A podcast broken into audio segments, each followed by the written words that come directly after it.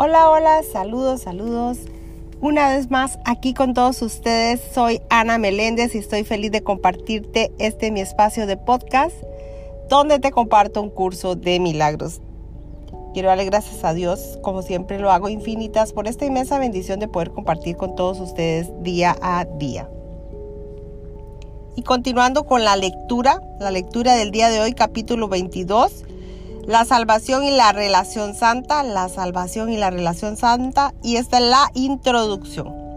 La introducción dice así, ten piedad de ti mismo, tú que por, por tanto tiempo has estado esclavizado, regocíjate de que los que Dios ha unido se han juntado y ya no tienen necesidad de seguir contemplando el pecado por separado.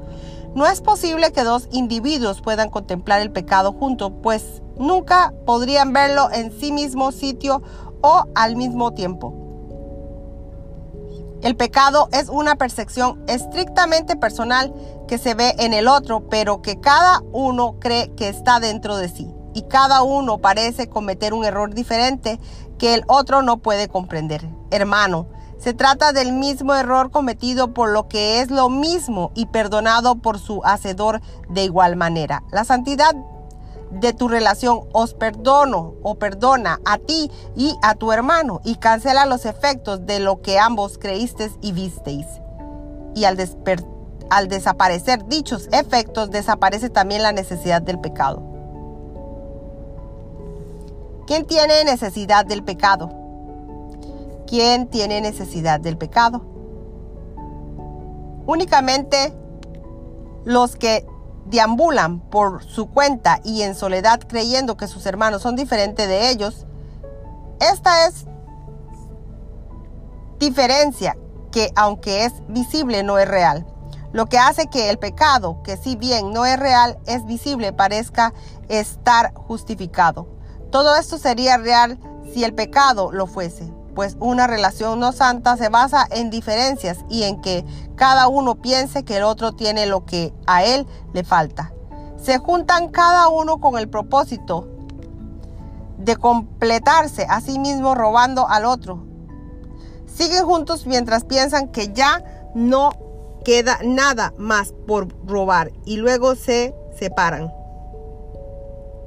Y así vagan por un mundo de extraños distintos de ellos, viviendo tal vez con los cuerpos de esos extraños bajo un mismo techo, que a ninguno de ellos da cobijo, en la misma habitación y sin embargo a todo un mundo de distancia.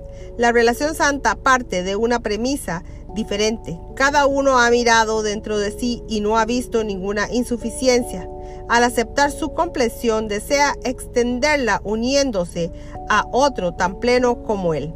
No ve diferencias entre su ser y el ser del otro, pues las diferencias solo se dan a nivel, a nivel del cuerpo. Por lo tanto, no ve nada de lo que quisiera apropiarse. No niega su realidad porque esta es la verdad.